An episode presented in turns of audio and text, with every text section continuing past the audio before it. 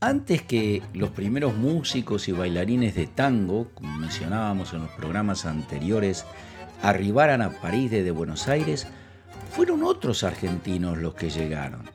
En su mayoría gente de fortuna, hijos de acaudalados terratenientes, gente educada que sabía cómo mezclarse con la alta sociedad francesa, personas a las que les gustaba bailar y sentir el tango como parte de sus raíces argentinas. Y si bien existen muchas teorías sobre quiénes pudieron ser estos argentinos, ninguna de ellas habla de un responsable directo. ¿Y quiénes fueron?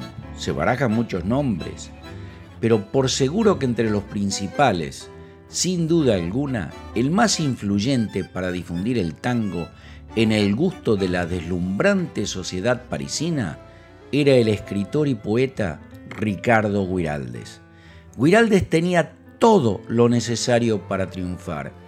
Aire varonil y afable, joven universitario, sofisticado, proveniente de una familia argentina distinguida, tradicional, afluente, cosmopolita, estaba al mismo nivel que la clase alta francesa.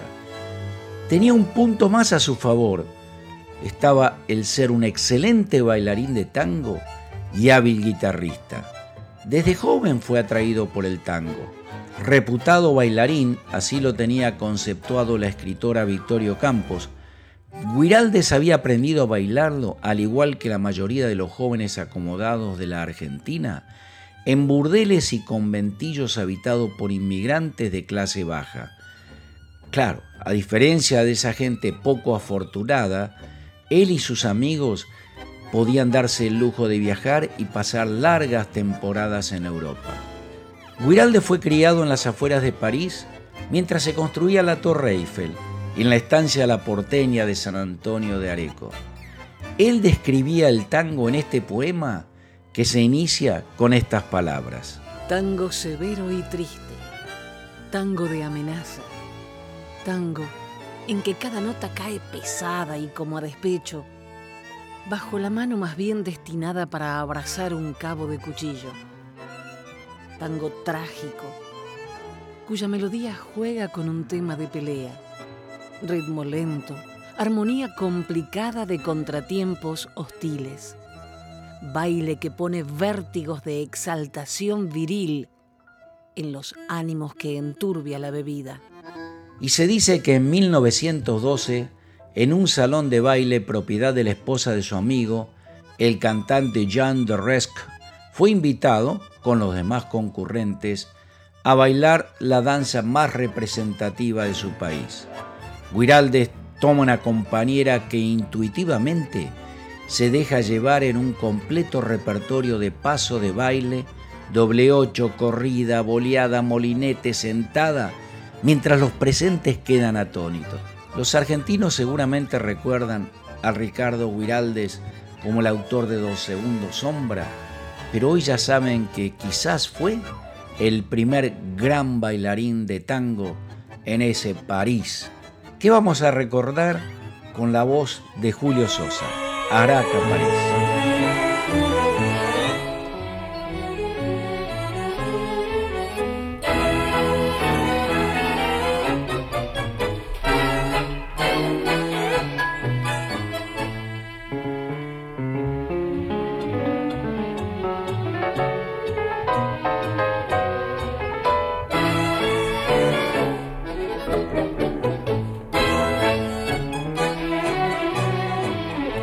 De Puente Alcina para Montmartre que todos me batían para ingrupir tenés la pinta justa pa' acomodarte con la franchuta vieja que va al sin que haces en Buenos Aires.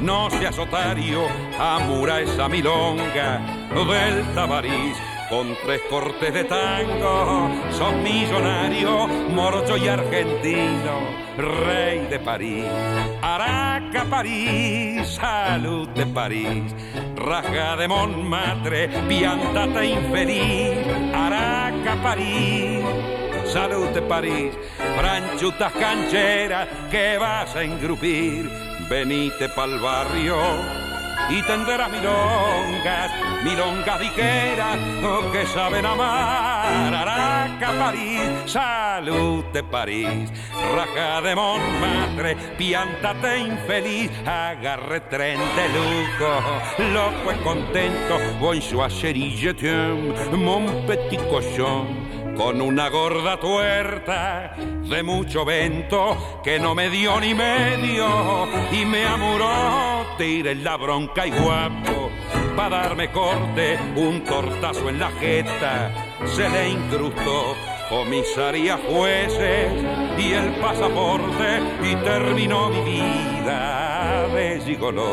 Araca, París. ¡Salud de París! Raja de Montmartre, piántate infeliz.